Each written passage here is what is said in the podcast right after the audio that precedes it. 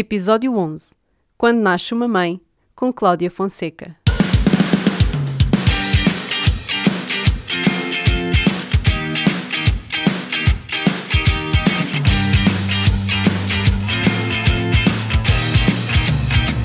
Olá, sejam muito bem-vindos a mais um episódio do Puericultura, um podcast para mamães millennial.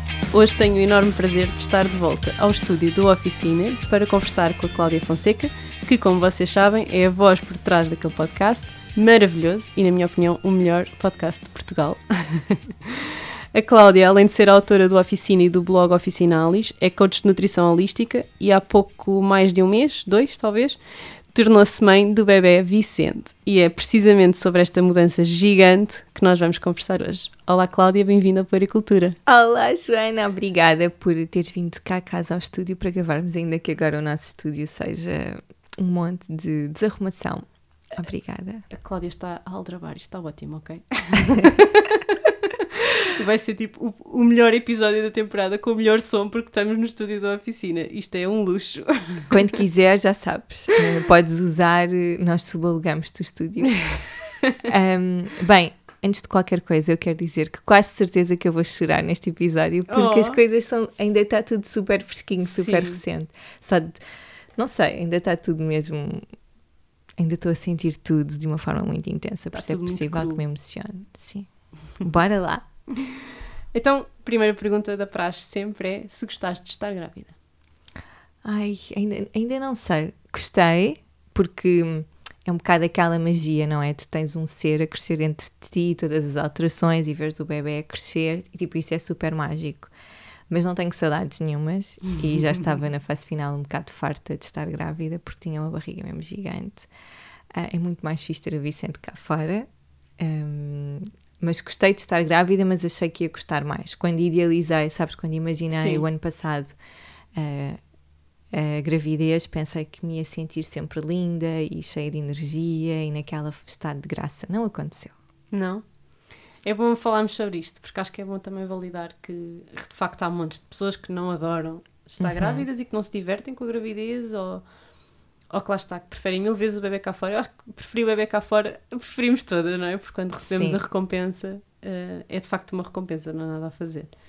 Mas pronto, eu adorei estar grávida. Eu adorei o estado, eu sentia que o mundo inteiro me tratava muito uhum. melhor. o mundo era muito mais maravilhoso com o bebê dentro da barriga do que antes. Pois é, depois é um choque muito grande, não é? Que o bebê está cá fora e tu já passas para segundo plano. Ah, sim, isso é uma das coisas que, que é importante também. Eu lembro-me da minha mãe me, diz, me falar disso. De, de nunca. É, que a minha mãe dizia era nunca mais voltas a estar sozinha e a tua vida deixa de ser tua e tu deixas de ser o centro da tua vida. O que quer dizer que também deixas de ser o centro da vida das outras pessoas. Bem que nunca Sim. és o centro da vida das outras pessoas, não é? Mas lá está, a minha, a minha avó liga-me, não me pergunta se eu estou bem, pergunta-me se a Aurora está boa. Exato. É? Exato. Isso também é uma coisa que nós temos que aprender a gerir. E também para mim não foi muito fácil aprender hum, a pedir ajuda, a lidar com as minhas limitações, o facto de não me apetecer muito trabalhar ou de não estar super ativa fisicamente, isso também não foi fácil. Tinhas um ideal em relação a isso? Ou seja, do, por exemplo, do trabalhar até ao final da gravidez, tinhas esse ideal? Sim. E como é que foi perceber que ah, umas semanas antes ias ter que... É uma parvoíce porque nós ouvimos muito mulheres gabarem-se, isto é, sem julgamentos, de trabalhei até ao final da gravidez, como se fosse uma coisa boa, como se fosse eu conseguir trabalhar até ao final da gravidez, sou uma super mulher. Mas as coisas não têm de ser assim, não é? Eu tinha na minha cabeça uma data de projetos para fazer durante a gravidez, porque, como é óbvio, não me ia afetar nada. e depois não é nada assim, não é? Eh, eu, pelo menos, senti muito cansada, muito enjoada. Então, lidar com tudo isto, com estas transformações e ainda uh, ter a humildade de começar a pedir ajuda, que é uma coisa que, que eu não sou muito boa a, fazer, trouxe assim, foi uma grande revolução interior a, a gravidez para mim. E é mesmo importante nós percebermos que o que é bom para ela pode não ser bom para mim, não é? Quando, porque nós todas nos comparamos e não vale a pena estarmos uhum. a pregar não se comparem, porque faz parte da condição humana nós compararmos e, e também faz bem, não é? Porque às vezes a compararmos também conseguimos crescer e isso também é importante mas fazemos as pazes connosco próprios, com aquilo que era o ideal, não é? Vou trabalhar até rebentarem as águas. e quando voltar da, da, vou voltar da maternidade em dois dias e vou começar a trabalhar uma semana depois. Sim. Não, se isto ser bom para uma pessoa não quer dizer que seja bom para todas, não é? E vice-versa. Uhum. E acho que é difícil nós fazermos esse, esse trabalho. Contudo, não é só com a gravidez, mas pronto, a gravidez é de facto uma mudança gigantesca. Sim.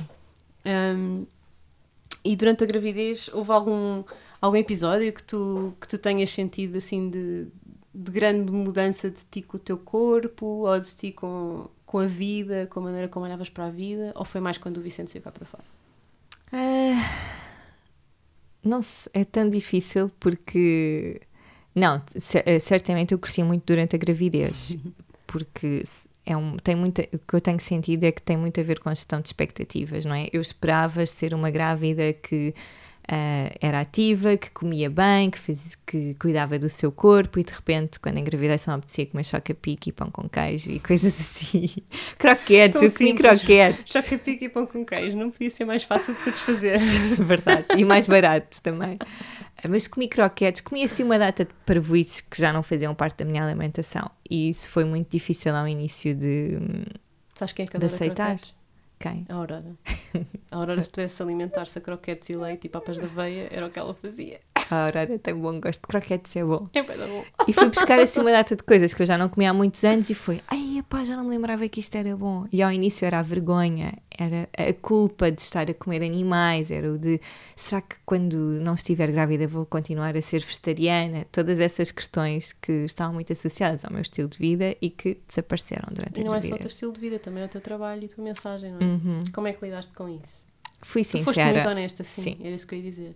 Sim, E não- como é que as pessoas reagiram? Como é que sentiste que o público reagiu? Ah, muito bem, porque se identificaram, houve muitas mulheres que se identificaram, que se- houve outras que, apesar de nunca terem estado grávidas, ah, gostaram da sinceridade e pensaram realmente ah, isto, isto são coisas que acontecem, não é? Porque nós sabemos que quando estamos grávidas devemos cuidar ainda melhor da nossa alimentação, não é? Portanto, eu achava que ia subir. Olha lá a minha prejuízo, antes de engravidar, eu queria estar seis meses sem comer açúcar, glúten, ah, laticínios, nada, queria eliminar tudo. E conseguiste fazer alguma Não, coisa? claro que não. Depois, quando nós decidimos, ok, vamos ser pais, foi naquele momento. Eu não, eu não disse, olha, então vamos esperar seis meses para eu limpar o organismo. Para ver esse tipo de coisas que, não é? Estas expectativas que nós criamos. Por isso, a gravidez Sabes que também não, muito isso. calhar não são só expectativas, é uma maneira de, de gerirmos a ansiedade, porque quando queremos uma coisa, não é? Começamos a planear essa coisa, mesmo que depois os planos não, não Uhum. sejam para cumprir, faz-nos um bocadinho viver na alegria de já ter conseguido aquela coisa, não é? Eu acho que nós fazemos muito isso à volta da gravidez.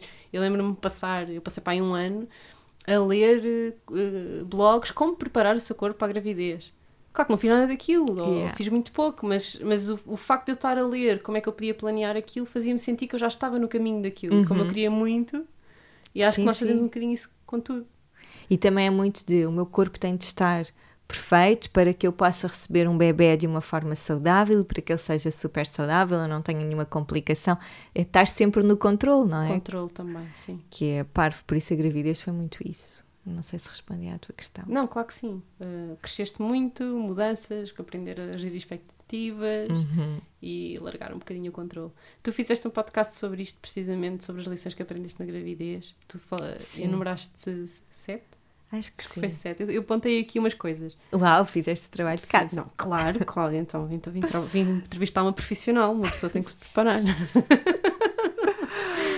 Falaste no tempo para viver, Sim. que eu achei, achei, achei bonito, ah, uma coisa tão simples, não é? valorizarmos o tempo Uhum. que temos cá. Falaste na importância da introspeção. O que é que sentiste? Por acaso queria te perguntar isso, porque eu também senti isso. Ah, como, é que, como é que mudou a tua parte espiritual e a tua parte introspectiva? Tu falaste um bocadinho disso no Instagram. Eu Uhum. lembro-me de um post com a tua pirâmide, com o teu cristal do bebê e tudo isso. Como é que aconteceu esse trabalho? Sentiste que houve um- uma abertura maior? O que é que, o que, é que sentiste? Ah, Senti-me com menos vontade de estar no mundo, sabes? De estar com pessoas, de. Ouvir opiniões? Sim. Isso é tão importante. sair de casa até, ou de quando sair de casa, de estar ligada à natureza e não necessariamente sair para ir a um evento ou qualquer coisa assim. Ah, e, e muito de. Nem, nem foi tanto a transformação pessoal, foi a necessidade de estar no presente, de não Uhum. estar preocupada com o, que, com o que vai acontecer amanhã ou remoer coisas que aconteceram no passado, estar só aqui com aquilo que eu estou a sentir neste momento. Foi muito isso que. e também tem sido um bocado isso que estou a tentar trazer nesta fase da gravidez, Manter, não é? nesta fase de Pós-parto. pós-parto, porque senão se estou a remoer as, nas decisões que tomei há uma semana atrás em relação ao Vicente, não consigo curtir o bebê hoje. Ou Sim. se estou preocupada com o futuro dele, não o consigo curtir hoje. Então tem sido muito. Não é nenhum salto espiritual, não é nenhum salto quântico, mas não estou a mudar drasticamente por outro lado, estou, mas é muito esta presença, tentar. e é muito difícil. é uma coisa que tu sempre trabalhaste também a nível profissional. Ahm, sentes que. Nem que isto vai- pensado nisso. Mas, mas é, não é? Uma das coisas, não é? O mindful eating e tudo isso. Sim. Sentes que isto. Se cá não tinhas pensado nisto, mas vou-te deixar aqui o desafio. Sentes que isto vai influenciar o teu trabalho. Sinto. Ah. é muito, eu acho que é muito importante. Eu queria muito que ouvir esta reflexão tua. Como é que sentes que isto vai mudar a maneira como tu lidas com as outras mulheres no- nos programas Holística, por exemplo? Não sei, eu sinto uma vontade enorme de mudar eh, o meu trabalho e de ser uma coisa menos centrada em mim, na figura da Cláudia e na- nas minhas experiências e naquilo que eu estou a viver e de criar um bocado uma plataforma que, que não seja só eu. Eu não faço ideia como é que isso vai acontecer. Já Aliás, faz isso na Holística, não é? Tu, tu Sim. juntaste uma equipa para conseguir dar um serviço mais completo. sim, tu é já verdade. começaste a fazer esse trabalho. Mas o podcast continua a ser muito, não é? Os minisódios continuam a ser muito mimimi. E não sei porque eu estou com ma- menos vontade de partilhar coisas sobre mim e de ouvir mais. Ah, ainda não faço ideia como é que isso vai acontecer. Ah, tenho tentado um bocado palavras que me vão surgindo ou ideias que me vão surgindo, tentar guardá-las aqui na cabeça porque eu não tenho a oportunidade, ainda não tive a oportunidade de as pôr no, no papel, mas eu tenho a certeza que vou mudar um bocado o, Ok. rumo, o rumo das coisas. Tenho sentido essa necessidade. Tu já trabalhaste com mulheres que são mães antes. Uhum. Sentes que agora há coisas que te diziam que tu não percebias e agora percebes? Sim, tudo e mais alguma coisa. Queres dar alguns exemplos? Alguma coisa que possas partilhar sem, sem estar aqui a, a violar a privacidade de nenhuma cliente, mas assim, alguma coisa que aconteça várias vezes que tu agora percebes perfeitamente. Nem é tanto das minhas clientes, é mais do mundo em geral, de tu ouvires outras mulheres fazerem certas coisas um bocado no desespero e de tu julgares de, ai, mas claro que eu não vou fazer isso. Por exemplo, a a Aerom, sabe- sabes o que é que é? Sei, A sei. cena das cólicas. Eu dizia que jamais iria dar Aerom, as minhas irmãs deram e eu achava aquilo, epá, Aquilo Claro. é, é sacarose, ponto, sim. Sim. claro que num dia em que o Vicente teve a chorar de manhã à noite, eu Foste ao final do dia já estava desesperada e foi do tipo, olha, vamos ver. Nesse mesmo dia, também fiquei a pensar, se calhar ele está a chorar isto tanto porque está com fome, então vou-lhe dar suplemento. Percebi que não era de suplemento. Portanto, nesse dia fiz duas coisas que eu diria que jamais iria fazer. Um, e tem sido muito isso, é muito aquilo que eu achava que ia acontecer e aquilo que está. Porque depois tu, no momento, geres as coisas. Um, opa, é a gestão de crise, como eu tenho estado a dizer, não é? Não interessa os padrões que tu tinhas e as expectativas que tu tinhas, interessa resolver a questão naquele momento e não há nada mais importante. Então tenho estado muito a aprender. Opa, estou a pensar mais coisas ah, do tipo: estás sem o teu filho e estás sempre a pensar nele. ah, opa, coisas assim. Ou só estar sem o teu filho, não é? Sim, Só trabalhar isso, não é? sim, sim, Querer- sim, sim. Quereres estar sem o teu filho e estás bem com isso também, não é? Não, ter, não sentires culpa com o querer estar sem o teu filho, que é uma Sim. coisa que também é difícil.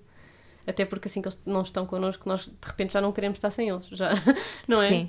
De repente vais ao telemóvel ver fotografias dele, porque já estás cheio de saudades. Passaram-se duas horas.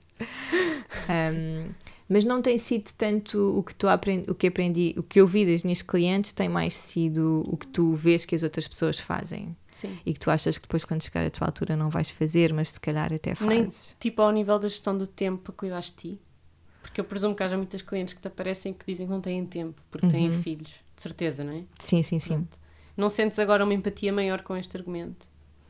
Sim, sem Ou que dúvida. estás a conseguir também aprender novas maneiras depois de trabalhares isso com outras mulheres? Sem dúvida. Mas acho que o trabalhar isso com outras mulheres ainda é muito recente porque eu ainda não consigo, ainda, não, tuas encontrei. soluções, Exato. Sim. Mas sentes, não é? Sim, claro que sim. E a empatia é diferente, digo eu. Porque eu Uhum. também sinto empatia com coisas que antes era tipo, what? Sim. Não sejas, não sejas choninhas, não é? Não, sejas- tens sequer 10 minutos por dia para Por ti. amor de Deus, Sim. claro que tens. A prioridade não é essa. Mas eu acho que quando se tem um recém-nascido é ainda mais, ainda é outro nível, porque se calhar com uma criança mais velha, tu se calhar com a Aurora já sentes isso, consegues já ter, ela já consegue ter uma rotina, uma rotina de sono, uma rotina para comer as suas refeições, com o recém-nascido, tu não tens rotina nenhuma. Eu já no outro dia estava a mudar a areia do gato às três da manhã. é tipo. Ou no outro, também já limpei a casa de banho às seis da manhã. São momentos em que. Ele está tranquilo. Em que ele está Tu tranquilo. estás bem? Sim, e é tipo, pronto, agora não há, não há, não há mesmo tempo para, Sim. não há horas certas para fazer nada. O tempo tem uma dimensão completamente diferente com o recém-nascido. E não é teu. O Sim. tempo não é teu, Uhum. não é? Que é uma coisa Sim, também difícil de, de aceitar. pois é, pois é.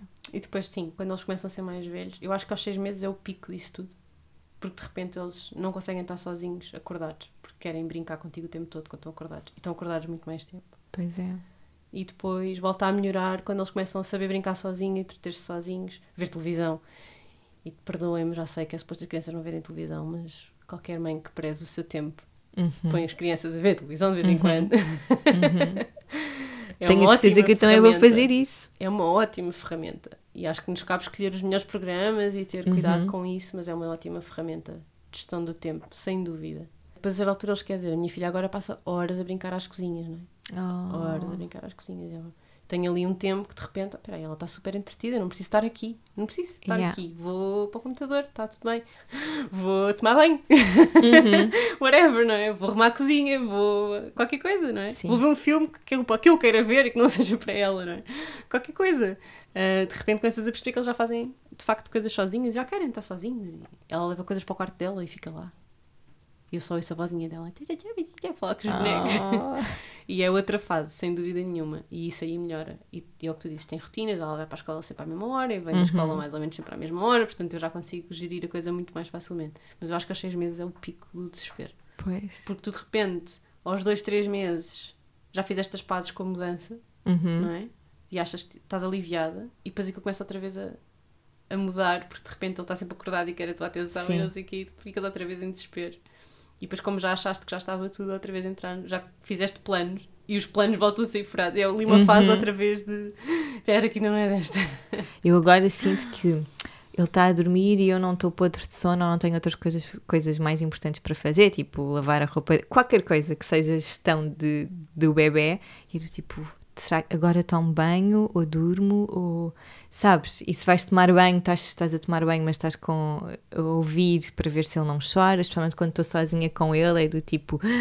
Parece que nem respiras bem, sabes? Estás sempre a saltar de um lado para o outro a tentar minimizar o choro dele e, que ele esteja bem. lavo o cabelo ou no momento em que eu puser o shampoo ele vai acordar e eu vou ter Yeah, daqui yeah, assim. yeah, Ou lavo só o corpo e pronto. Ou assumo que se lavar o cabelo e ele começar a chorar, eu vou Deixá-lo chorar. deixá-lo chorar. Eu lembro-me de tomar banho com a minha filha na, na espreguiçadeira, como tu tens, dentro da casa de banho. Também já e ela passar o, o metade do banho a chorar o tempo Yeah. todo. E eu falar para ela, dizer, vais ter que esperar, e a mãe está quase, e nananã. Uhum. E ela, "Ah!" E como é que tu. Bem, se calhar agora já lidas bem, mas eu ainda estou a aprender a lidar com o choro dele. Ao início deixava-me completamente de rastro. Eu só queria chorar quando ele chorava. Sabes, quando ele está. Quando vês o teu bebé não mesmo um aflito. bebé muito chorão. Pois. Acho que a primeira vez que ela chorou, que eu chorei, foi porque ela estava mesmo magoada e fui eu que a magoei. Então lei a mão dela no carro, na porta do carro.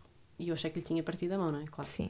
Chorei imenso, liguei para a saúde 24, fui para o hospital fazer radiografias, estava tudo bem, está tudo bem, não aconteceu nada, mas foi a primeira vez que eu a ouvi chorar e tu sabes que aquilo é dor e é medo e é mesmo sentimentos horríveis e não é só uma frustração ou uma fome ou um sono, é mesmo Sim. coisas fortes, sabes? Foi a primeira vez que eu puf, chorei imenso. Até porque me senti super culpada, obviamente. Claro. né? Depois a mão dela toda inchada e ficar roxa. E eu, oh meu Deus, eu estraguei a minha filha. Que horror, não consigo imaginar. Eu no outro dia dei-lhe sem querer com uma tigela na cabeça. Sim. Ele nem sentiu, ele nem chorou nada. Mas eu que desatei logo a chorar. Mas é. Ah, Eu lembro só o que é que me acontecia imenso. Estar com ela na mama, a andar pela casa e bater Sim. com a cabeça dela nas ombreiras da porta. Ou na porta, tipo ir ao frigorífico e bater com a porta, com a porta do frigorífico nela. Sim, tenho a certeza que isso vai Ah, acontecer. pá, sério. E depois a seguir, depois olhava para ela e ela nem reagia porque, porque era uma coisa muito de leve, não sei, mas eu sabia que tinha. E ficava a olhar para ela, tipo, tu não estás a reagir porque foi com demasiada força ou não estás a reagir porque não foi com força nenhuma. Yeah. Tenho a certeza. Eu cada vez que entro com ele ao colo assim, também penso isto. Um dia destes ele vai bater com a cabeça aqui. É impossível, porque aquilo é uma extensão tua. Sabes o que é que eu... Isto é ridículo. Mas sabes que é que eu... como é que eu me desculpei? Eu tinha cavalo. Os meus pais tiveram, tiveram sempre cavalos. Desde que, eu desde que nos andámos para Santarém. E uma vez o cavalo pisou-me. Eu estava com o cavalo e o cavalo pisou-me. E eu chorei horror. Obviamente, são 400 kg. E a minha mãe explicou-me que o cavalo não tinha pés, tem cascos. Ele não, ele não compensa a distância dos nossos pés para nós. Para ele, os Uhum. nossos pés acabam onde acabam os nossos tornozelos. Yeah. Que é o que acontece nos pés dele. Por isso ele não compensa. E ele tens que pensar sempre que ele nunca vai compensar, porque ele não, não sabe. E de repente pensei, Joana, tu não tens um extra cabeça ao lado da tua mama direita, não é? Uhum. Portanto, sempre que. Tu não compensas. Portanto, Sim, te- exato. Portanto, calma, não estás a ser negligente, é só natural. Tu, tu não tens essa extensão de corpo, não é uma coisa que tu tenhas, portanto, não estás aware. Ok, ok, calma. Faz sentido, vou pensar nisso da próxima, quando isso acontecer. De fazer este paralelismo para fazer as pazes comigo própria. Por aquilo estar a acontecer, porque aconteceu várias vezes, não foi uma ou duas, foram mesmo várias vezes. Sim. Nunca foi nada de grave, mas uma pessoa sente-se mesmo culpada. O Vicente teve o seu pico, o primeiro pico de crescimento a semana passada, que é às seis semanas. E basicamente, se calhar há bebés que nem notas, mas basicamente ele teve a semana toda a dormir 10 em 10 minutos, a comer muito, a chorar muito, estava sempre desconfortável.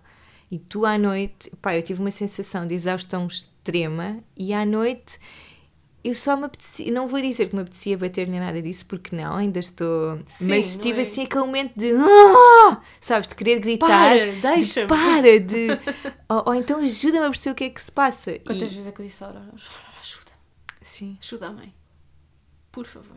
E a Aurora não chorava muito. Agora imagina teres um bebê durante uma semana a chorar. Sim. Pá, eu já estava a dar em doida. Mas eu agora percebo que haja pais que atiram as crianças pela janela. Sabes que se passem, juro-te. Eu também. Não, pá, espero que nunca chegue. Nunca me ao- passou pela cabeça Sim, fazê-lo, nunca mas consigo perceber porque é que há de passar. Sim. E, Mas já me aconteceu, por exemplo, pousá-la na, na minha cama e fechar a porta e sair. Pois. E Yeah. tipo contar até 20 e depois voltar. Ok. Se Não, e ela está numa sabe. fase em que eu perce- ela percebe 100% do que eu digo e eu percebo 25% do que ela diz. Sim, É horrível para ela. pois é, E eu também tenho que respeitar isso, pois é. não é? Também tenho que validar as emoções dela. Deve ser horrível.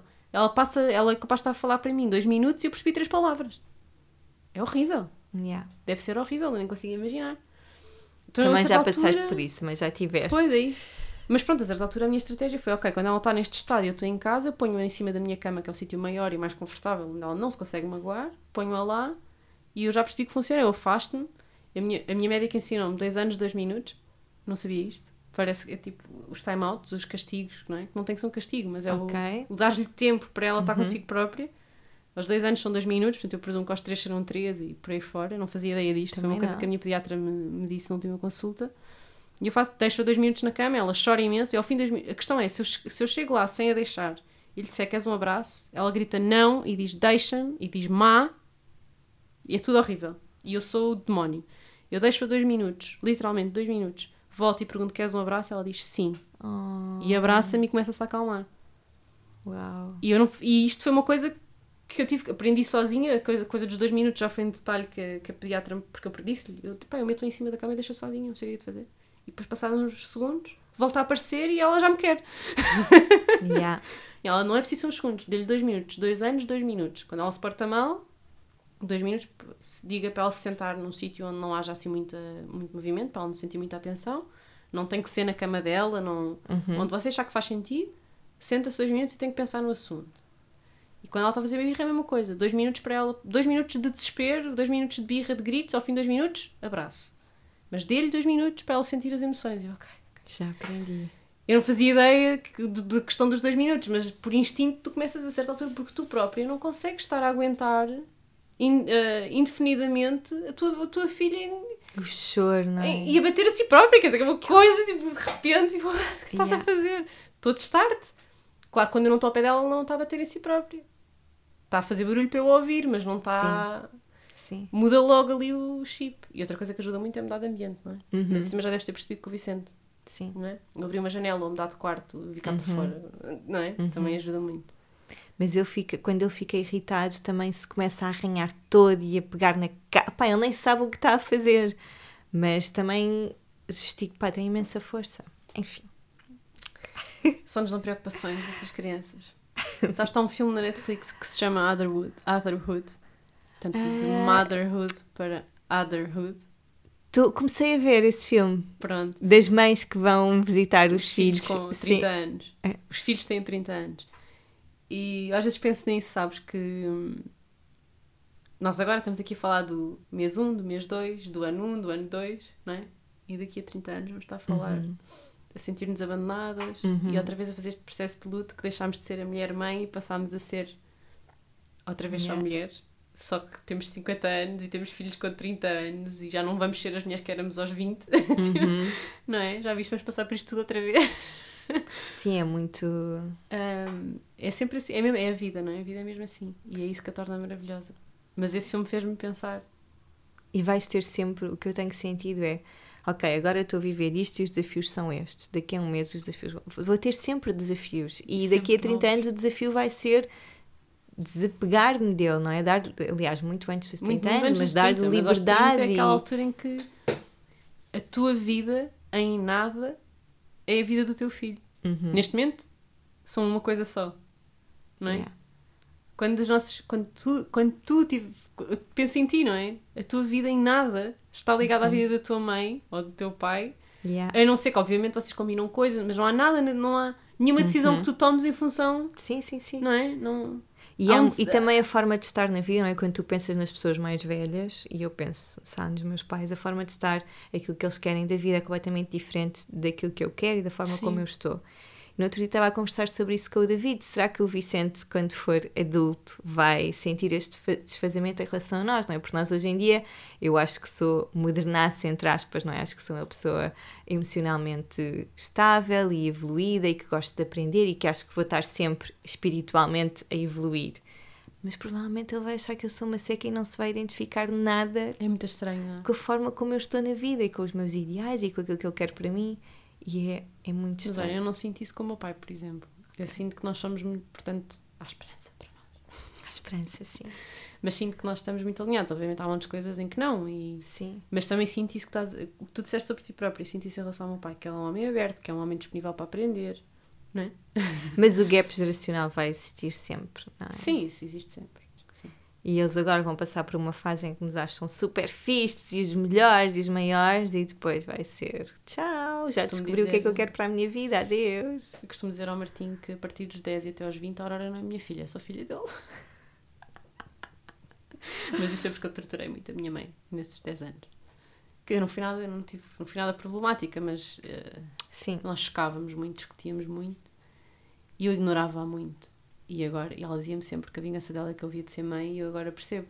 Eu não consigo imaginar a dor da Aurora me ignorar. Não Yeah. consigo, deve ser horrível. que horror. E vai acontecer. Pois vai, Muitas vezes, Pois durante vai. muito tempo. pois vai. E não consigo imaginar. E às vezes penso, "Fogo, quantas vezes é que eu magoei a minha mãe? Tanto, não é? Parvinhas, Só não com, é? só com uma coisa tão simples quanto ignorar, Uhum. que é uma coisa. E agora Yeah. que estamos nesta posição é. É mesmo uma grande mudança Podes crer. estarmos deste lado. É que nós que temos tanto, não é? Tanto, tanto, tantas noites mal dormidas, tanta. passar tantas Isso não vai preocupações. interessar nada. Mas a boa, a boa coisa é que provavelmente um dia eles vão ser pais e mães e vão dar valorizar-nos como nós estamos agora a valorizar. Mas é duro pensares agora que vai demorar 30, 40 anos até Uhum. Sim. Isso acontecer. E se tu fores a ver, minha mãe nunca foi avó, não é? Uhum. Eu nunca lhe vou poder dizer. é. Dizer-lhe isto, verbalizar isto, tinhas razão, e sim, Uhum. realmente agora estás a ter a tua vingança, sabes? Não? Sim. Mas sem dúvida nenhuma que o valor que nós damos é diferente. Não é só o valor, acho que de repente conseguimos perceber montes de episódios e montes de pequenas coisinhas Uhum. e porque é que, ah, é porque ela fez aquele drama. Claro que Sim. fez, tipo, E ela tomou aquela decisão, eu na altura não percebi. Sem dúvida. Muito profundo. Voltando a questões práticas, vocês decidiram ah, há quem faça há quem faça Destination Weddings, vocês fizeram Destination Delivery. Verdade. Porquê é que fizeram esta escolha e como é que foi estar assim longe antes, de, antes do Vicente nascer e durante? Foi espetacular, adorei estar longe, ahm, porque senti mesmo que entramos assim numa bolha de maternidade, não é? De repente estarmos, nós fomos para lá às 38 semanas, ele nasceu às 39, portanto, e a ideia era ficarmos até ser preciso, portanto, ser preciso até às 41. Ah, claro que foi um grande investimento financeiro, porque não tínhamos lá casa. Nós fomos para o Hospital da Pova, só para contextualizar. Da Pova do, do Varzim. Um, e, portanto, sabíamos que estávamos disponíveis para fazer este investimento financeiro e também disponíveis em termos de tempo para uh, passar aquelas férias, digamos assim. E foi muito fixe porque acho que quando começas a chegar ao final da gravidez, de repente estás sempre a ser bombardeado, não é? Estão-te sempre a telefonar e a querer estar contigo e, com... e de repente ir para lá foi: vou desligar, vou-me focar só nesta, nesta nossa pequena família e focar-me naquilo que eu quero para o meu parto e para o meu bebê e visualizar e meditar e ler e fartei-me de dormir, portanto uhum. foi uma fase mesmo muito fixe. Uh, e vocês foram, foram para a Pova porquê? Porque é um hospital que, bem, para já tens piscina, é o único hospital público uh, em Portugal que tem uma piscina. Não pode estar na piscina durante o período expulsivo, mas pode estar numa fase ativa do trabalho de parto, que é espetacular, porque na água quente consegues relaxar mais. Uh, e depois, porque é um hospital que é um hospital público normalíssimo, com instalações bastante velhinhas, mas que promove uma prática que respeita bastante a mulher, no sentido em que não te forçam a tomar decisões, não te dizem. Eu, pelo menos, não senti de todo isso. Não, nunca me disseram em nenhum momento queres epidural ou queres uh, ocitocina sintética para acelerar ou queres. Não, tudo o que aconteceu foi por sugestão minha. Um, e só, só teres esse espaço para, para tomar as tuas decisões. Claro que se houvesse alguma urgência, como é óbvio, ia ouvir toda a gente e ia seguir os conselhos deles. Mas o trabalho de parto foi todo feito de uma forma muito respeitosa e, e só por isso valeu a pena irmos para a, prova, para a prova, apesar de ter, ter feito uma cesariana que não estava de todos nos planos, valeu mesmo a pena ter feito, ter feito o caminho todo até à cesariana de uma forma super respeitada. Sentiste eu sempre no controlo, no controle, Sim. nós quando estamos a parir não estamos propriamente em controle, mas da tua vontade, pelo menos. Uhum. Sim. E senti, acho que é, sei que não, para muitas mulheres isso não é importante, mas para mim foi saber o que esperar. Sabes, nesta fase do parto, é isto que acontece, é isto que eu vou sentir, estas são as opções que eu tenho. Sentias-te informada? Sim, e isso ajudou-me depois no momento a tomar decisões. Foi, foi super importante eu, para mim. Curioso, eu fui muito assim em relação à gravidez antes de engravidar, queria saber tudo o que podia acontecer. As coisas más todas, as coisas boas, tudo, tudo, tudo. E depois não tive vontade nenhuma de preparar o parto. E eu não sou nada uma pessoa de não se preparar, mas foi tipo, vai correr. Entregaste. Disse a mim própria que ia correr tudo bem e acreditei piamente nisso e correu. Uhum. Sabes, foi assim. Tanto que a minha médica me perguntava se eu tinha plano de parto, todas as, as consultas. Não, ainda não. Sempre assim, nunca entreguei, nunca entreguei plano de parto. Depois dizia-me, e dizia que queria ver tudo e queria lá um espelho e ela depois dizia-me: quer epidural? Não sei. E ocitocina? Não sei. E se for preciso fazer cesariana? Se for preciso. Mas quer marcar? Não. Uhum. Tipo, mas para mim era tipo: vai acontecer e vai correr bem, whatever. Foi sempre um bocado assim. Sim. Mas acho que se tiver uma segunda gravidez já não vai ser assim. Não sei porquê, mas não. Sinto que já vou querer eh, ter mais controle sobre essa parte. Uhum. Mas no fundo é um controle que é uma ilusão. Relativo, sim. Sim. Porque depois Sim. Mas eu senti-me impressionada com a questão da epidural e acho que talvez por isso, talvez por isso agora sinta que se que tiver que passar outra vez por isto, vou querer uh, pelo menos ter decidido de antemão se vou fazer ou não. Uhum. Mesmo que depois na altura mude de opinião por alguma razão, porque eu não fui com essa decisão tomada e depois fui muito surpreendida porque nem sequer, nem sequer pensei como é que era, não visualizei a questão da epidural, pois aquilo tudo para mim foi horrível. Nem, nem sabia que no hospital onde eu estava algaleavam as pessoas com epidural, portanto, nem sequer Eish. tinha pensado no facto de ser algaleada, não fazia, tá, nunca me passou pela cabeça sim, que isso poderia acontecer, sabe? Sim. Então de repente aquilo está tudo a acontecer, estás tipo. Sim, sim, sim. não é? Mas foi tudo lindo e maravilhoso, como tu sabes, mas, mas ao mesmo tempo agora, se fosse fazer, já ia querer, pelo menos ir com uma decisão, com a sensação de tomar uma decisão, mesmo que depois as coisas lá mudem. Mas também eu acho que essa foi a aprendizagem que levaste. O parto é uma experiência tão intensa que mesmo que corra tudo na perfeição às mil maravilhas, exatamente by the book, não é? Exatamente como estava no plano, há sempre aprendizagens para tirarmos dali, porque é a primeira vez que estamos a viver aquilo e é tão intenso. Mesmo seja a primeira, como é que uma pessoa passa Sim. por aquele trauma todo? Podes crer. Aquilo é um trauma, ponto. Uhum. Mas é um trauma com um outcome maravilhoso, sem dúvida nenhuma, mas é um trauma, não deixa de ser um trauma. Sim, sim, sim, Um, só para quem quiser saber mais sobre o Hospital da Póvoa, uh, eu fiz um, por acaso gravei ontem o episódio da oficina, vai ser o próximo sobre isso. Então, depois Acho que pode ser interessante em termos sim. práticos do que é que Como é que se faz, como é que Sim. uma pessoa pode como é ir que lá nos podemos parar. organizar. Exato, acho que pode ser útil porque há cada vez mais mulheres a sentirem que não é que querem estar ao controle, mas que querem viver uma experiência mais respeitada, digamos assim. E não é que haja. Acho que hoje em dia há muitos hospitais e muitas equipas que estão muito mais receptivas para. Sim, para dar tempo à mulher. enfermeiras amigas do bebê, Sim, que também acaba por depois transparecer para as mães e tudo isso, sim. não quer dizer que tenhamos de ir todos para a Póvoa para ter um parto respeitado. Mas se quiserem saber mais, pronto, essa informação já está disponível. Ahm, portanto, fizeram a vossa mini baby moon, tiveram, fizeram o parto lá. Queres-nos contar como é que foi o parto? Ah, Sim. Pronto, esta é provavelmente a parte em que eu me vou emocionar. Portanto, e cada vez que falo sobre isso com alguém, ah, fico emocionada. E ao- até há bem pouco tempo era uma emoção que vinha muito associada com culpa por causa da cesariana. E, e depois houve assim um dia em que eu pensei: não, já chega, já chega de sentir culpa ah, por uma coisa que, por uma decisão que eu tomei na altura com plena consciência. Ah, tive tempo para tomar essa decisão, eu quis que isto acontecesse, portanto, para que é que eu me estou a sentir culpada? Porque isso nem me estava a permitir curtir o Desfrutar. bebê, ah, aceitar as mudanças do meu corpo, porque fazer uma cesariana é muito duro.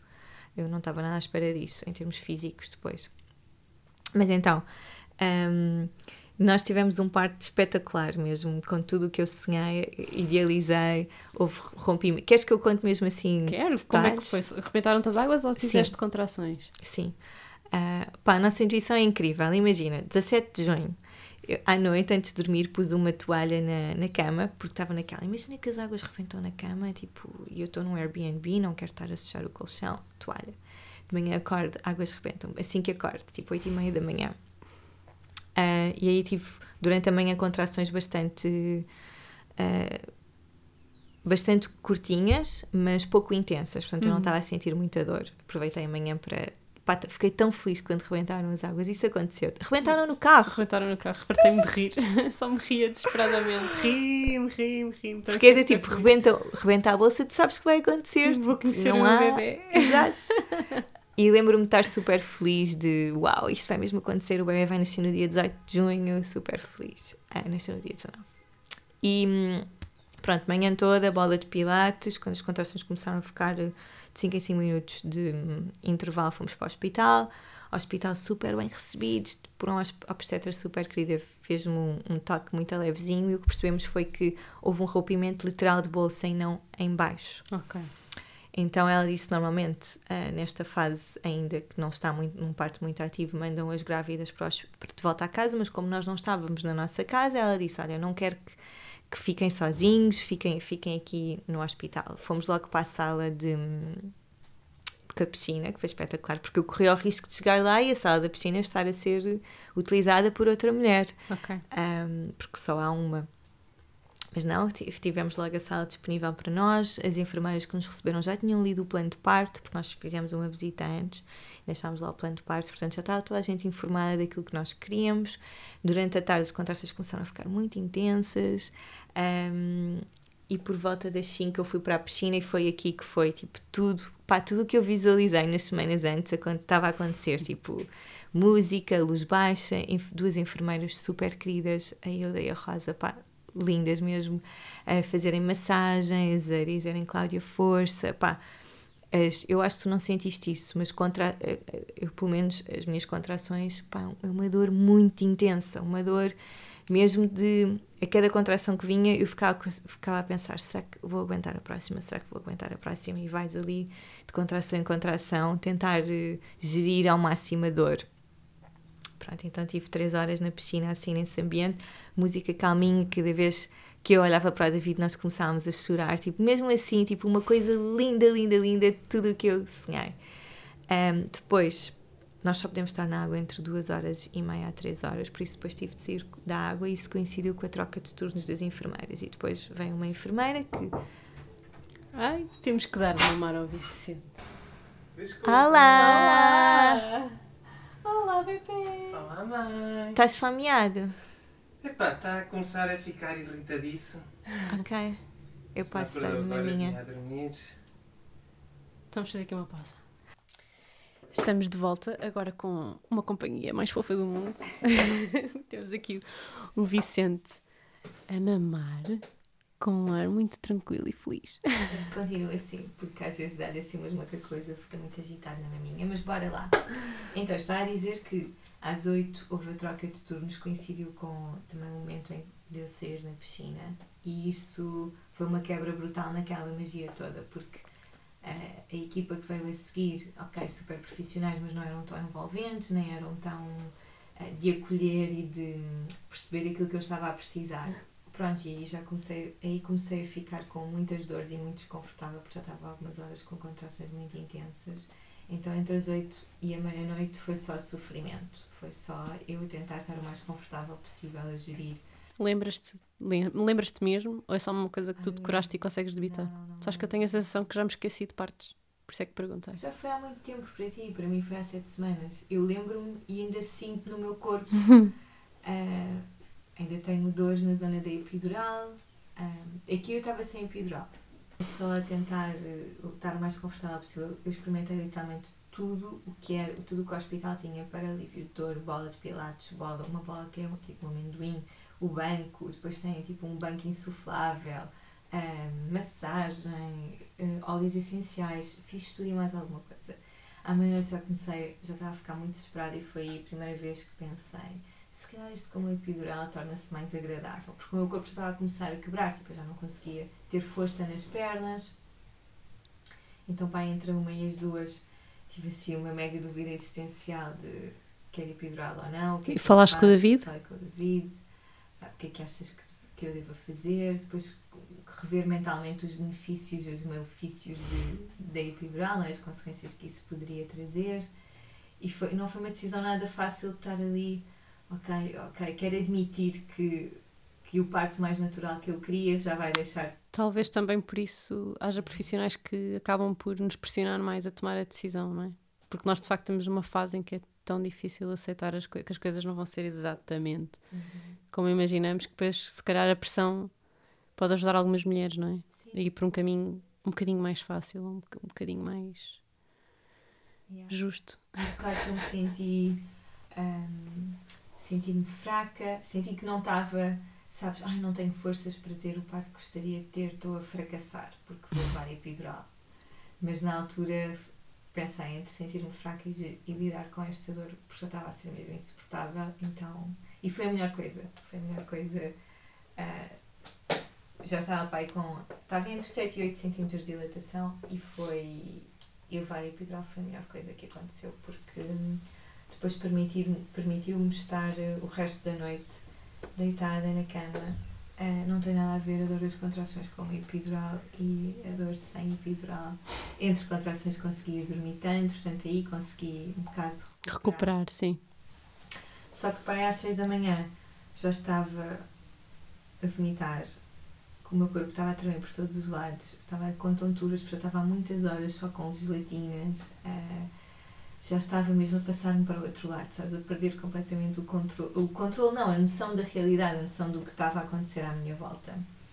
Então, às 6 comecei a ficar um bocado desesperada, sabes? A chorar mesmo, de não saber como é, como é que eu vou ter forças para ajudar o meu bebê a sair sabia que ele era grande, ah, não passava dos 8 cm de dilatação. Ah, entretanto, durante o dia, várias vezes a, roupa, a, a bolsa foi rompendo, várias vezes, mas assim, quantidades absurdas de líquido. E, e depois, às 6 da manhã, lembro-me de começar a pensar: eu não vou conseguir fazer isto sozinha. E isso foi, foi muito duro admitir para mim, depois admitir para a David, e o David tens certeza, não queres esperar mais um bocadinho? Eu tipo, não, não, não vou conseguir. Estou, mesmo- pá, eu estava completamente de rastos. Em termos de timings, as coisas já estão um bocado. ah, não tenho bem noção de quando é que aconteceu o quê. Mas pronto, depois ela fez aquele toque malvado, ou malandro, ou maloto, maroto, nunca sei como é que se chama, em que basicamente rebentou a bolsa toda e aí saiu um cónio e eu vi tipo a cara de pânico dela e do David e o bebê já ia ter de tomar antibiótico e se ele, não, se, eu não, se ele não nascesse naturalmente, vaginalmente, nas próximas horas, eles iam ter in- inevitavelmente fazer uma cesariana.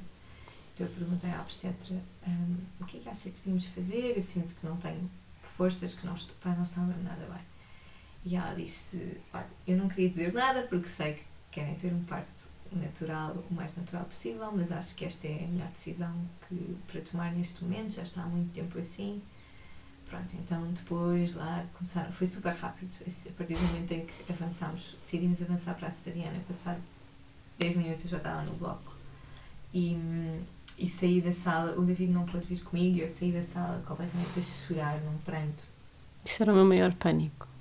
Era não ter o Martim. porque de repente ele esteve ali sempre, ele não saiu, tipo, ele teve, já se tinham passado quase 24 horas, ele esteve ali sempre comigo e de repente no momento em que o bebê nasce ele não está lá. Então eu estava a chorar por tudo, por ele não estar, por ter de fazer uma cesariana, pelo cansaço, pelo desespero. Entre a saída da sala até ao bloco, eu estava a chorar desalmadamente e toda a gente da equipa, toda a gente, veio ter comigo e disse: Cláudia, tu fizeste o melhor que conseguiste, eh, fizeste um trabalho incrível, eh, isto é o melhor para ti e para o teu bebê, não te preocupes. E foi espetacular para mim, Ter esse apoio. sim. Eu não, sabes, eu não lhes disse, digam-me que eu estou a fazer a coisa certa. As pessoas vieram ter comigo naturalmente. Sim. O anestesista, assim que entrou no bloco, ah, disse à equipa que entretanto ia fazer a cesariana, disse a Cláudia não queria nada fazer uma cesariana, por isso vamos cuidar dela o melhor que conseguirmos, vamos, sempre, vamos apoiá-la, não sei o quê. Pá, foi espetacular. Foi mesmo muito mágico. Pronto, depois cesariana, o bebê está cá fora, passado 10 minutos, é, é muito estranho, muito estranho, porque tens aquela coisa à frente Aquela cortina. aquela cortina e de repente estás a ouvir o teu bebê, ele está a chorar, estão a tratar dele, estão a aspirá-lo, ele já tinha engolido muito mecânico, estão a tra- e tu não estás a vê-lo, tu sabes que ele existe, que ele está no mundo, que é teu, mas tu ainda não o viste. E isso foi, tipo, foi muito estranho, foi horrível. Mas passado um bocadinho, encostaram-no aqui ao meu ombro e foi tipo a melhor sensação do mundo. Depois levaram-no para a David e pronto, e depois foi o treinamento, a gestão da dor, a cesariana. O que é que o David disse quando viu a primeira... O que é que ele te contou da sensação de ver a primeira vez de lhe entregarem, de fazer o pele a pele? Qual foi a experiência dele contada a ti? Bem, ele acho que ficou su- super encantado, ficou super apaixonado, achou lindo. Eu também, quando olhei para ele, pensei: Uau, como é que é possível? Eu não estava à espera que fosse tão bonito, tu és tão querido. Um, e foi muito mágico porque ele estava a chorar quando me encostaram ao meu ombro e quando eu falei com ele pela primeira vez, ele parou de chorar. Eu Conheceu a tua voz? Uau, sim, és mesmo o meu filho, tipo, conheceste a minha voz. Um, e para o David foi muito especial porque durante esse tempo, bem, ele teve o tempo todo a tentar mamar nele e, a- e mesmo a pegar nos mamilos dele, e só que não saía nada, não é? Acho que ele estava desesperado de fome. E, e para eles foi super importante aquele, hum, aquele contacto. Eu depois demorei para aí uma hora a ir ter com eles e naquele momento eu estava completamente desesperada. Eu só queria ir ter com ele e com o David e só estava a chorar porque foi troca de turnos mais uma vez, por isso é que demorei tanto tempo a ir ter com eles. E eu estava mais uma vez a querer estar no controle, naquela de o meu bebê precisa de fazer pela pela comigo, ele precisa de vir à minha maminha, a alimentação já vai correr mal, não, não, não, não, super preocupada. E de repente, quando, eles, quando eu vou ter com eles, Eles estão, maior. estão apaixonados. Yeah. E para mim foi super importante ver isso e pensar, claro, calma, tu não controlas isto tudo, o teu bebê está bem, o David está ótimo, é o que interessa. E hoje em dia eles têm uma relação super forte, tipo, ele acalma mesmo muito com o David. E eu acho que também é muito por causa disso. quando, me, quando visualizo eh, toda aquela parte na água e aquilo que vivemos e depois também tiramos fotografias nessa altura e quando vejo as imagens fico emocionada porque essa parte foi mesmo muito bonita. E a cesariana em si, recebi todo o apoio, sabes? Apesar do desfecho ter sido esse, é mais o perdão comigo que tem de ser feito das expectativas que eu tinha mais uma vez. Mas quer dizer, se- fico emocionada, agora fico emocionada pela magia. Há uns tempos Hum. ficava emocionada por tristeza. Agora já fiz estes passos. Sim. Boa. E o David? O que é que o David disse da. O David de certeza que sentiu esse teu, essa tua Uhum. tristeza e tudo isso. Como é que Uhum. ele te ajudou? Como é que ele lidou com isso? Como é que, que é que te sentiste do lado dele? foi super importante ir sempre desabafando com ele. Aliás, tudo o que está a acontecer, todos os desafios, todos os desafios que eu tenho estado a sentir, é mesmo importante conversar com ele porque ele desconstrói tudo, não é?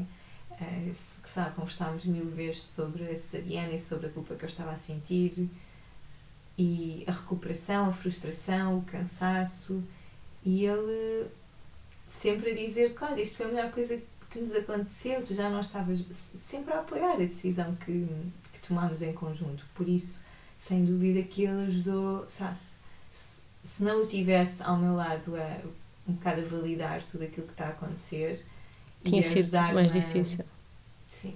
Também muito intenso para eles e é quando eu o vi preocupado pela primeira vez por, por ter saído todo aquele líquido por eu já não estar bem, também foi do tipo, ok, eu não estou mesmo fixe, sabes? Porque às tantas tu achas que pode ser fantasia, não é? Que, mas quando eu o vi preocupado e a médica preocupada, foi mesmo, ok, isto é sério, tipo, isto não é só uma fraqueza minha, é mesmo uma realidade. Por isso sim, ah, ter o apoio dele foi essencial. Oh bebê, fofinho. Desculpa. Não faz mal, então. O Vicente tem prioridade. Coisa boa olhar para a mãe. Que ele está muito atento a olhar para mim. Ahm, então, o Vicente voltou ao pé do pai. Vamos aqui continuar. Estávamos precisamente a falar do pai, do David. Ahm, Ia-te perguntar que mudanças é que notas na tua relação com o David agora. Eu sei que ainda é muito recente. Não, mas notas diferença desde o dia 1. É, pá, é ridículo. Não sei se tu sentiste isso, mas é ridículo a transformação que, que a relação passa. Ah, se calhar agora já não sentes tanto, não sei. Por acaso também depois quero saber a tua opinião. Porque de repente ah, a rotina que tu tens enquanto casal, não é? Aquela coisa de acordam e dão um beijinho e ficam aos miminhos na cama, abraçados, isso já não existe. Pelo menos não, tem existido. Agora o teu foco, parece que nós temos os dois duas palinhas nos olhos e o foco é só o bebê. E hum, lembro-me da primeira semana, ah, a primeira semana foi muito chata porque eu estava, eu não me conseguia levantar sozinha, estava muito, fisicamente estava bastante limitada e portanto o David, eu amamentava o Vicente, mas o David cuidava de tudo o resto, me dava fraldas, ah, dava banho e para além disso o Baltazar foi, fez uma cirurgia aos dentes nessa semana, o que O implicou... Baltazar é o teu gato, é Sim, explicar. é verdade. não é o outro filho. Ah, quer dizer, é um outro filho, mas Claro. não é um, um filho humano. E o que implicou várias idas ao veterinário e toda a gestão de antibióticos. Isso, portanto, a primeira semana foi caótica. Eu lembro-me de, no final da primeira semana, estar na cama completamente exausta à noite. Mas na Póvoa de Varzim ficaram quantos dias depois? Depois foi assim que tivemos alta, fizemos a viagem. Dois dias? ah, três dias. Por Três ser dias. cesariana, são três o- dias. E o David ficou sempre contigo no quarto? Sempre, sempre, sempre. Também é uma das vantagens daquele hospital, porque apesar de ser público, o, O pai fica com a mãe. Uhum. Ou o pai, o acompanhante. Uhum. Ok. Isso faz uma grande diferença. Especialmente com uma cesariana, mais uma vez. Porque, a sério, as limitações físicas são mesmo brutais. Eu não Pois fazia eu, ideia. Três horas depois de parir, estava sentada no cadeirão de perna cruzada como se nada tivesse acontecido. Yeah. Yeah. Eu assim demorei ti, duas semanas a, a fazer isso. Pois. E eu sei que há mulheres que recuperam mais rápido. Eu acho que não, não recuperei assim tão rápido. Anyways, já não lembro o que é que estava a dizer. Ah, Estava- da relação. Sim. E lembro-me de estar no final dessa primeira semana, à noite, exausta na cama, e de pensar: não, não, não pode ser isto que é ter filhos, não pode ser isto que agora o meu casamento se vai transformar, o que é que está aqui que não está, que precisa de ser ajustado. E, hum, e comecei a pensar, e foi, e no dia seguinte conversámos logo sobre isso, e foi o. Bem, vamos ter de ter uma refeição em, em conjunto, os dois. Vamos ter de tentar ao máximo ir dormir à mesma hora, porque estamos os dois com horários completamente desfasados. Vamos ter de olhar nos olhos um do outro e, e beijar-nos e abraçar-nos, apesar de à tua volta estar o caos. E percebermos isso logo desde o início mudou bastante as coisas e a dinâmica. Mas até agora tem sido. Não há muito esses momentos. Sim. Amanhã vamos pela primeira vez ao cinema sozinhos. Ah, Yeah. Ah, e vamos fazer uma coisa sozinhos. Porque depois, o, o quando, não, quando não estás com o Vicente, estás a conversar sobre ele. Uhum. E sobre o que é que achas que podíamos ter feito, ou o que é que ele fez. Ai, ele é tão fofinho, a ver fotografias. e é, é ridículo. Mas isso é assim, continua a ser assim comigo e com o Martim. Pois. Nós até fazemos um esforço de não falar dela quando estamos sem ela, mas acaba sempre a acontecer. Normalmente é, um de nós tudo. que diz tipo, fiz quando ela fez não sei o quê, tão querida. E pronto, e Yeah. depois é o descalabro. Muda tudo, e mesmo que tu. Muda tudo, para além de mudar a, a tua rotina, muda, muda a tua vida toda, depois também é o cansaço. Então, quando estás com o teu parceiro, eu pelo menos tenho sentido isso, mas também sei que é muito recente, não tens energia para, Dar mais. para dar mais. É. E já- por acaso já tentámos, pronto, já estivemos assim a namorar e cada vez que começamos a namorar somos interrompidos por ele, pelo Vicente, que começa a chorar. Portanto, muda mesmo muito. Mas também, por outro lado, é, é muito mágico, sabes? Ter-nos ali, sabes? Olhar para, o- para o David a ser pai, ver-nos os três juntos, os quatro, incluímos sempre o Baltazar.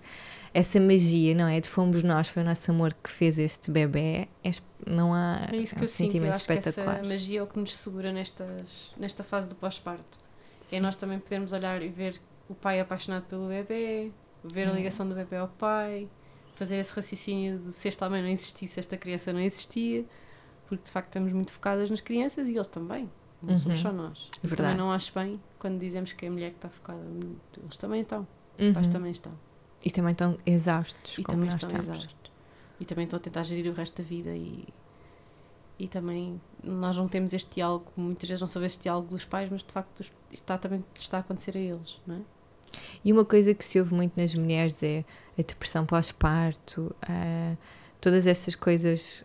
eh, Ok, hormonalmente também é muito diferente do que é para um homem, mas então vamos falar com o homem como é que ele se sente agora que é pai, não é? O que é que, Sim. o que, é que mudou para ele? Ele está deprimido, ele está feliz? Como é que. E é uma, coisa, é uma pergunta que eu tenho feito com muita frequência: olha, como é que tu te sentes?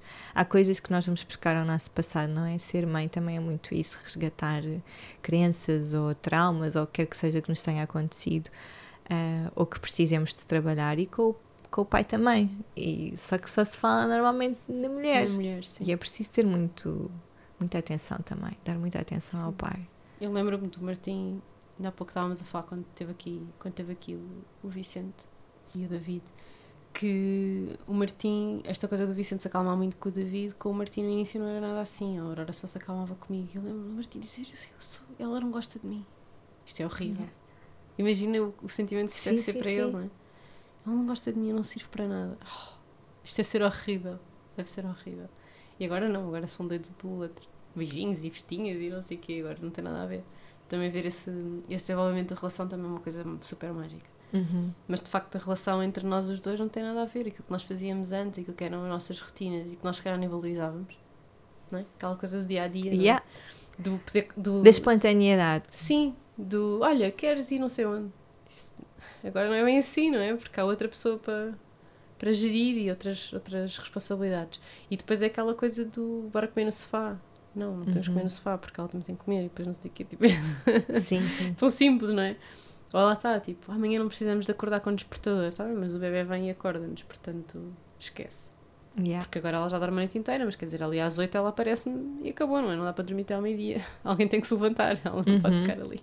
E cuidar dela e. E tudo isso. E o sempre que queres fazer alguma coisa sozinho, tem que haver outra pessoa disponível para ficar com ela e tens que combinar essa logística e tudo isso, Uhum. não é? Sim.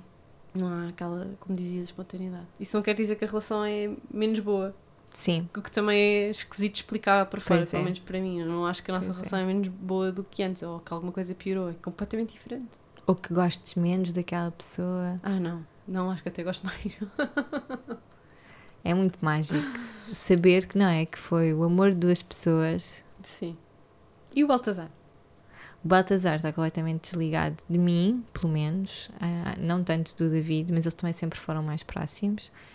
E. hum, Porque tu no final da gravidez ele estava super agarrado a ti. uhum. Lembro-me disso. E agora está completamente desligado. Eu chamo e eu tenho tido cuidado de ser eu a dar-lhe comida, de hum, ser eu a cuidar dele, assim, em termos mais práticos.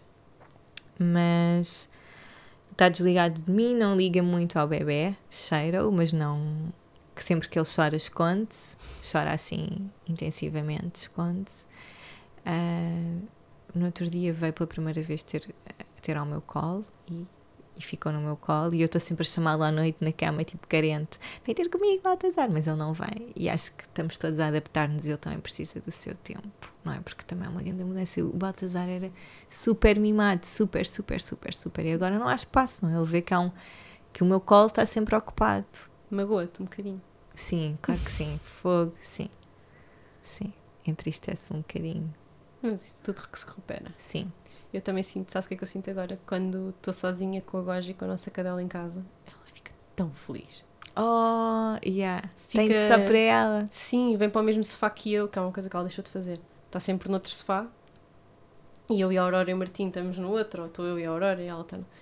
E ela, quando eu estou sozinha com ela, vem para o sofá, mesmo sofá que eu. Se eu estou a trabalhar, vem se deitar nos meus pés. Oh. Uh, se vamos à rua sozinhas, normalmente se eu for à rua com ela, vou com a Aurora, não é? Mas se eu for sozinha à rua com ela, por alguma razão, porque o Martim está em casa e eu levo-a, ah pá, é está histérico, eu passei Pá, todo. é tão sempre aos fixe. saltos e não sei o quê, fica super contente, é mesmo giro. Noto imenso essa diferença, por acaso. Pois, claramente. Ter-te só para mim. Uma Yeah. coisa que eu, por exemplo, adoro é, imagina, meio da tarde venho a casa e a Aurora está na escola, não é? Eu chego e ela está deitada na nossa cama. Eu vou correr e tiro-me para cima da cama com ela, bem, não estás bem a ver. É uma Ah. loucura, pois enrosca-se toda comigo, ficamos ali 5 minutos. Pois é, eu acho que é isso que o Atazar está a precisar. Mas eh, neste momento É ainda impossível, não. sim. Sim. Ah, uma das lições que tu falavas no tal episódio das lições da, da gravidez, disseste uma frase que eu adorei, que foi o meu corpo é soberano. Uhum. E agora, depois da cesariana, o que é que, o que, é que sentes? E agora é muito estranho porque se durante a gravidez estavam a acontecer todas aquelas mudanças, ah, e- mas, e- mas eu sentia-me conectada com o meu corpo.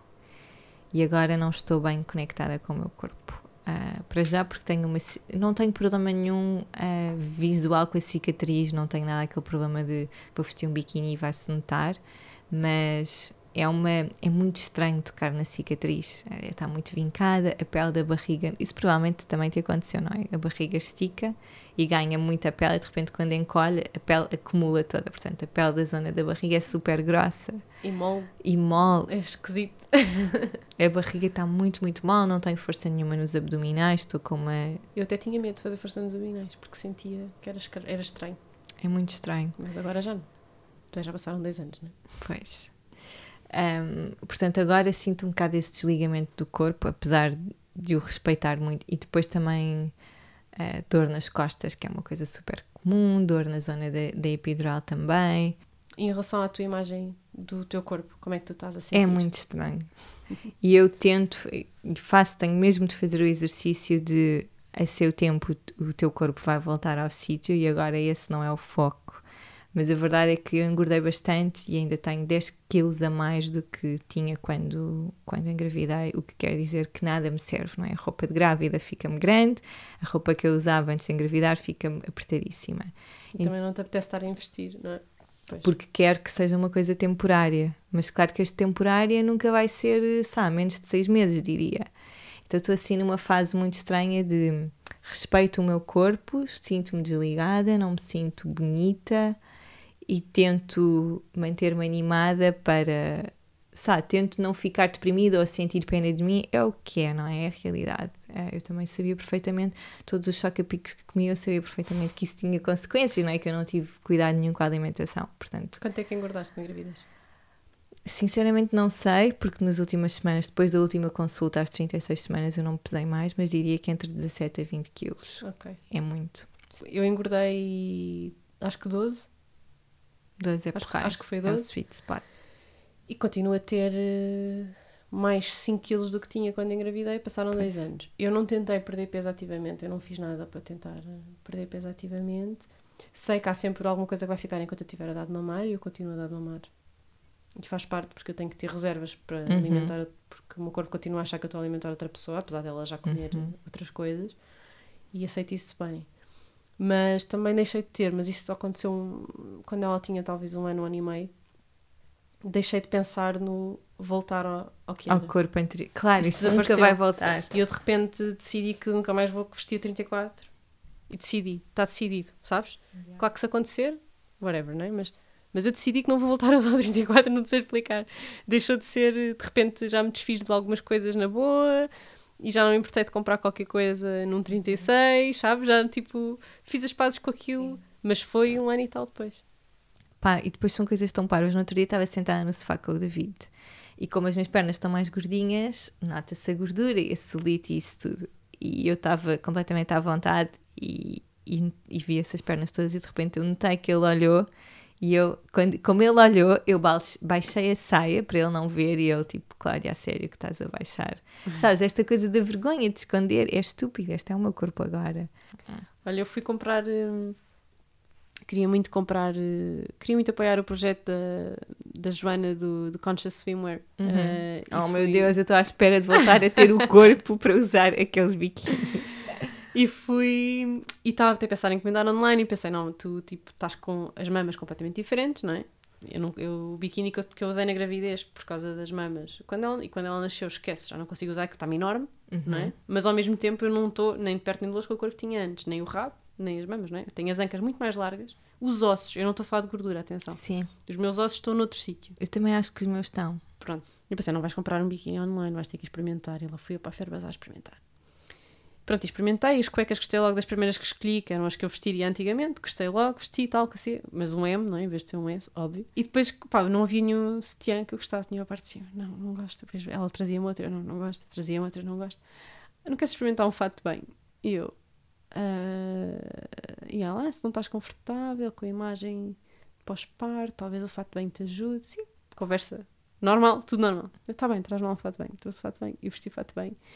E não, eu vou-te explicar. Eu com o fato de bem sinto-me uma chouriça gorda. Com o biquíni sinto-me uma gorda corajosa. Percebo. Eu prefiro ser uma gorda Gorda corajosa do que só uma chouriça gorda. Portanto, vamos para o biquíni. Yeah! e já usaste? Já foste para a praia? Ah, já, já. Hum, não me senti maravilhosa, claro que não. Até porque sou uma lula esquálida. E já está toda a gente super bronzeada e eu continuo esquálida, portanto, Estamos juntas. whatever. Mas, ao mesmo tempo, quando vou para a praia com ela, nem penso nisso. Sim, exato. Quando vou para a praia com ela, tipo, estou numa de. Estou tão focada no ela divertir-se e no ela estar a divertir-se e não sei o que, que só estou a divertir com ela e só quero uma coisa que me deixe mexer e, e baixar e estar tranquila. E não estás preocupada. e não penso nisso. Enquanto que se calhar, se for sozinha, estou sempre a encolher a barriga e não sei o quê, com ela nem me passa pela cabeça. Yeah. Ah, Mas já viste a pressão que nós vamos pondo? E É a uma ilusão. Olha lá a estupidez. Eu quando voltei para casa do hospital e a primeira vez que saí à rua, ah, pensei, a roupa de grávida de certeza que já não me serve, hello, porque a barriga já desapareceu.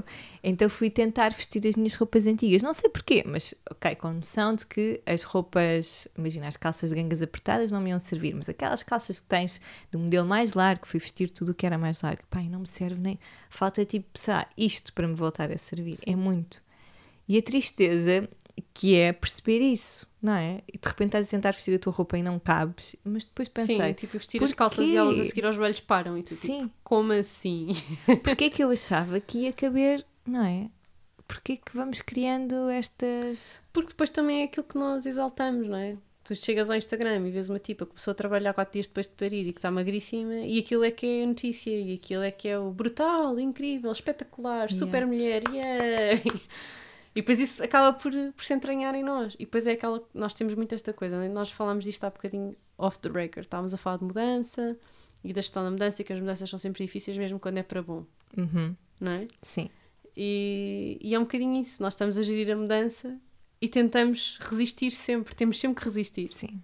Um bocadinho. Ou muito, dependendo. Acho que é um bocadinho isso também. Tanto que nós estamos aqui a falar de como é que éramos antes. Não é? Podes E crer. estamos a comparar ao tamanho que vestíamos antes. E eu estou aqui a dizer agora é um M, porque antes era um S. Yeah. E é importante para mim dizer ao mundo que era um S. Yeah. que é uma estupidez, não tem interesse nenhum.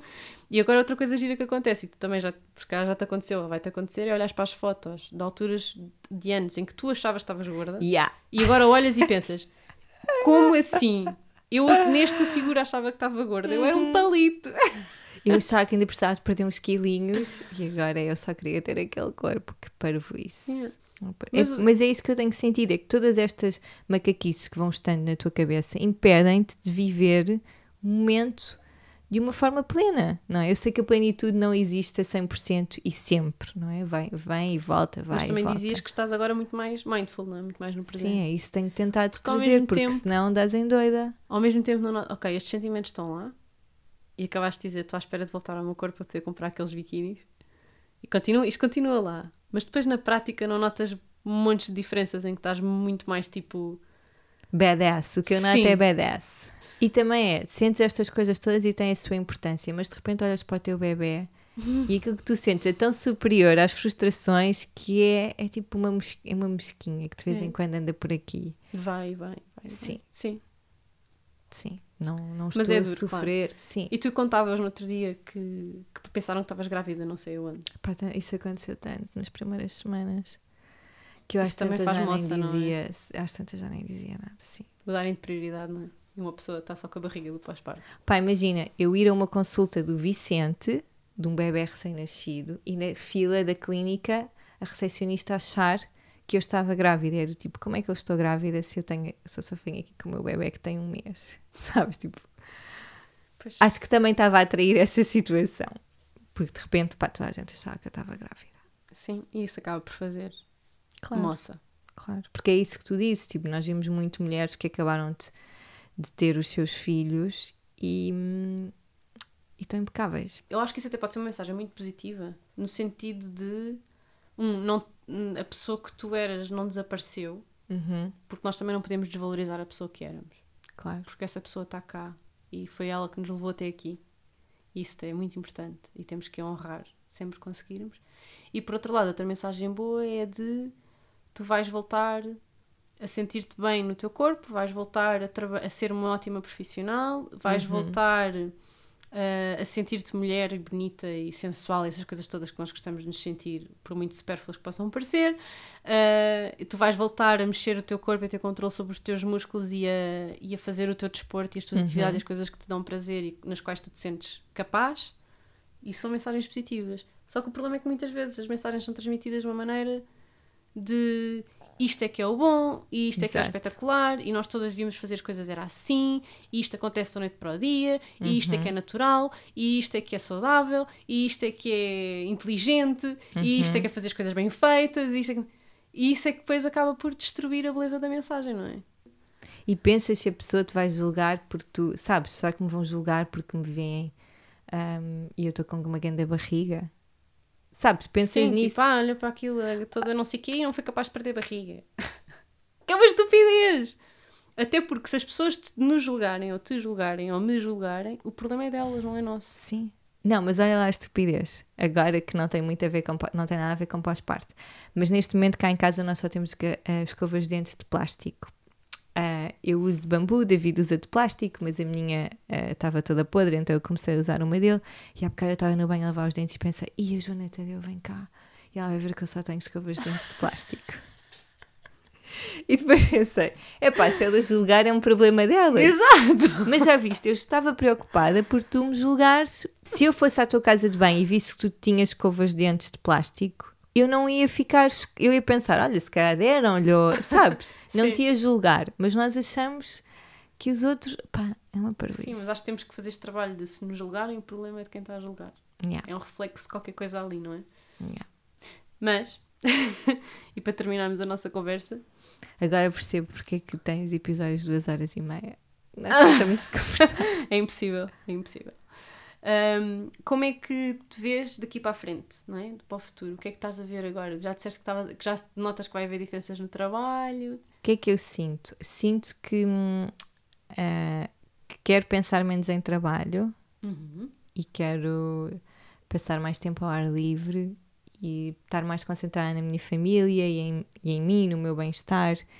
Eu mesmo quando não estou a trabalhar, estou a pensar onde é que Onde é que coisas relacionadas com o trabalho. É muito- Uhum. Até aqui era muito difícil de desligar e E não é uma quero isso. coisas que não queres voltar atrás. Sim, porque é muito aquela coisa de eu associo a minha identidade a ser super trabalhadora e adorar o meu trabalho, mas eu posso continuar a ser super trabalhadora e adorar o meu trabalho e pensar menos em trabalho ou Uhum. dedicar menos horas do meu dia ao trabalho. Mas não tem de ser eh, eu sou isto e por causa disto o meu comportamento é este. Quero muito deixar ir. E depois o que eu tenho sentido acima de tudo, que eu acho que também vai mudar, que está a mudar é hum, em relação às minhas irmãs, coisas que eu via, elas são super mães e eu adoro-as, mas havia coisas que eu pensava, ah, eu não vou fazer isto, ou quando eu criticava ou dizia ao, ao meu sobrinho ou uma sobrinha, à minha sobrinha para não fazerem certas coisas e de repente hoje em dia consigo perceber que isso pode ter magoado as minhas irmãs por eu estar tipo, não é a educar, mas a corrigir ah, os meus sobrinhos. E acho que isso também vai mudar a minha relação com elas, porque eu agora já é uma dinâmica completamente diferente de perceber hum, porque é que elas tomaram certas decisões, ou não perceber, mas não julgar, porque antes eu não percebia, mas julgava. Então acho que essa tolerância não só para com elas, mas com o resto das mães e das mulheres, acho que sem dúvida que, que também mudou. Principalmente, sim, principalmente com as outras mães, de agora não vou julgar porque é que a mãe fez aquilo, porque eu sei que tu, num bocado num ato de desespero, fazes o que, o que for preciso. Sim. E o que é que podemos esperar de ti nos próximos tempos? Vais ficar Uh, Até ao final do ano vou estar assim meio a trabalhar, hum, conforme? uh, mas mais bastidores, nada que se veja. Sim. E no próximo ano há assim uma data de coisas que quero pôr em prática, que já estão aqui a marinar há muito tempo e que quero final, sei que finalmente vou ter energia e foco e vontade de os pôr em prática. Portanto, E nós estamos cheios de vontade para ver. obrigada. E teremos todo o gosto em esperar o tempo que for preciso. Um obrigada enorme à Cláudia por me ter recebido no estúdio da oficina, ter-me apresentado o bebê Vicente e ter partilhado com tanta honestidade todas as mudanças e o enorme crescimento que tem sofrido desde que foi mãe. E um obrigado a vocês por estarem desse lado. Se gostaram deste episódio, não se esqueçam de subscrever o Puericultura, um podcast para mamães millennial. Podem encontrar todos os episódios em aminimalista.pt podcast, no Apple Podcast, no Spotify ou, em princípio, onde quer que costumam ouvir os vossos podcasts. Não se esqueçam de deixar críticas, reviews e comentários, pois só assim conseguiremos chegar a mais pessoas. Continuem a enviar-me todas as ideias e sugestões que tenham por mensagem ou por e-mail. E no Instagram, não se esqueçam de seguir a hashtag Puericultura para estarem sempre a par de todas as novidades relacionadas com este podcast. Para apoiar o projeto e para que ele possa tornar-se mais regular e completo, podem, por exemplo, encomendar através do meu Instagram, Joana Guerra Tadeu, um saco com mamas antes e depois da maternidade. Até já!